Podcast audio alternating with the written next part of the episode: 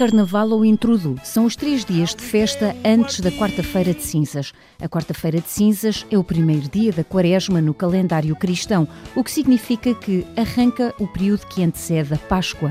As pessoas divertem-se, mascaram-se e participam em festas. Cada lugar, cada terra, cada região brinca com os seus hábitos e características, geralmente de uma forma muito extravagante ou brincalhona, de acordo com os seus costumes. Em Portugal há muitas festas já muito conhecidas: Torres Vedras, Lolé e Madeira. E tu, gostas de jogar ao carnaval?